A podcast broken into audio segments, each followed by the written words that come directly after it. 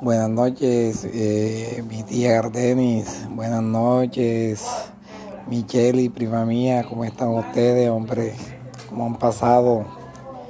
Que Dios me los siga protegiendo de este, de este virus que nos está azotando cada día y a la humanidad. Hombre, en el día de hoy le puedo comentar que, que mi papá, bueno, como todos los días, eh, amanece unas veces cabizbajo, otras veces amanece con ganas de, de caminar y de hablar y de seguir adelante. Pues hoy, el, día de hoy, no fue la excepción. Eh, tiene como tres días, está amaneciendo más bien que no quiere abrir los ojos, no quiere comer en lo que es desayuno. Pero ya a partir del almuerzo sí eh, ya se anima a, a, ingerir alimentos y la cena.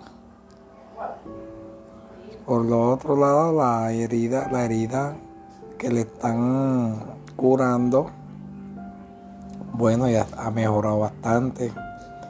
Te puedo observar que, que está llamando carne. Y eso es algo que, que anima, nos está animando mucho a seguir adelante. Porque ajá, Dios está con mi papá y, y, él también quiere salir adelante. Esto no es fácil, pero lo estamos enfrentando. Eh, le puedo decir que aquí, bueno, nosotros estamos eh, durmiendo aquí en una habitacióncita que de un, unos apartamentos de Eva. Y, y pues somos tres que habemos aquí apurados. Porque se hizo esto porque la dirección para que vinieran los profesionales de la salud acá era más fácil.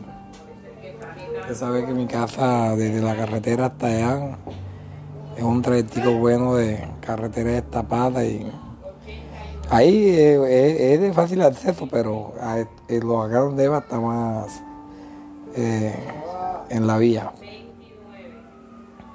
Hombre, mi tía Gardeni, quiero escucharla, quiero verla. Hombre, esas videollamadas no quieren entrar para hacerle una videollamada. Entonces, eso me, me gustaría, me gustaría verla. A Michelle también me gustaría verla siquiera por una videollamada. Hombre, les mando un abrazo. Eh, los quiero mucho. Ustedes son mi familia. Que Dios me los siga bendiciendo. Buenos días, entonces nos vemos. Chao, chao.